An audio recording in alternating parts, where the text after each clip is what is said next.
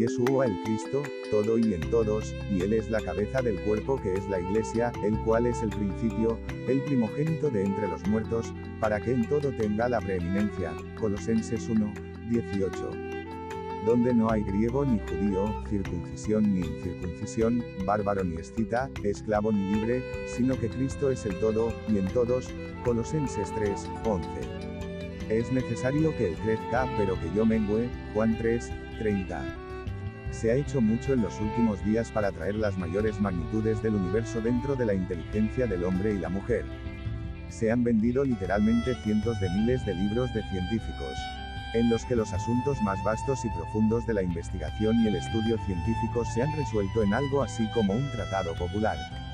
La magnificación del hombre en todo lo que lo hace, en todo lo que vive, y en todo lo que cree y que es autónomo por sí mismo y la fuente de su capacidad está en su voluntad autónoma que no nos lleva a ninguna parte, mirando con los ojos del Eterno.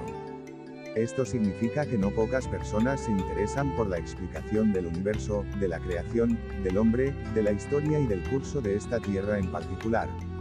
Estamos en tiempos muy difíciles los cuales no tenemos del control, solo al volvernos a los ojos del Eterno podemos tener perspectiva con cada cosa que debemos vivir. Puede parecer egoísta sobre todo cuando después de ver las obras que el hombre hace y le lleva a su autodestrucción, todavía no encontramos ninguna conclusión definitiva y asentada, pero creemos que tenemos la respuesta positiva y definitiva a la investigación. Para nosotros hay una, solo una, pero una explicación definitiva y concluyente del universo, y esa explicación es una persona.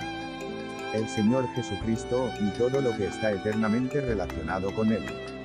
Por mucho que leamos y estudiemos, nunca obtendremos la explicación del universo en su totalidad o en parte hasta que lleguemos a ver el lugar del Señor Jesús en la designación eterna de Dios, con los ojos del corazón. Y por la revelación del Espíritu Santo, las palabras pueden parecer simples pero que lo abarcan todo, Cristo es todo y en todos, resumen todo el asunto, desde el comienzo de la creación hasta la eternidad. Es esto lo que deseamos mostrar o presentar, por mucho que leamos y estudiemos, nunca obtendremos la explicación del universo. En su totalidad o en parte hasta que lleguemos a ver el lugar del Señor Jesús en la designación eterna de Dios. Debemos hacernos tres preguntas y son las siguientes. 1. ¿Qué es el crecimiento espiritual? 2. ¿Qué es la madurez espiritual? Y 3. ¿Qué significa esto en el Señor? Primero, me temo que tengamos ideas muy variadas sobre esto, muchos piensan que la madurez espiritual es un conocimiento más completo de doctrinas cristianas, una comprensión más amplia de la verdad bíblica, una extensión más amplia del conocimiento de las cosas de Dios, y muchas de sus características se registran como señales de crecimiento, desarrollo y madurez espiritual. Amados, esto no es nada parecido. Segundo, el sello distintivo de un verdadero desarrollo y madurez espiritual es este, que el Señor Jesús crezca cada vez más, y que nosotros crezcamos cada vez menos. El alma madura es aquella que es pequeña ante sus propios ojos, pero ante los ojos del Señor es grande. Este es el crecimiento.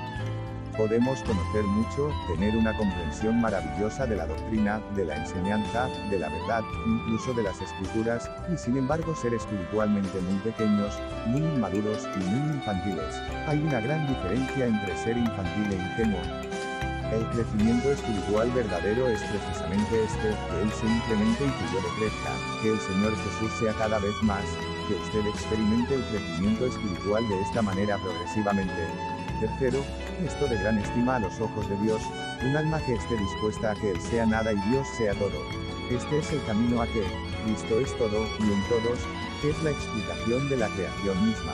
Fundación Vida Zoe Austin Esfalt Sericado Littman 2023.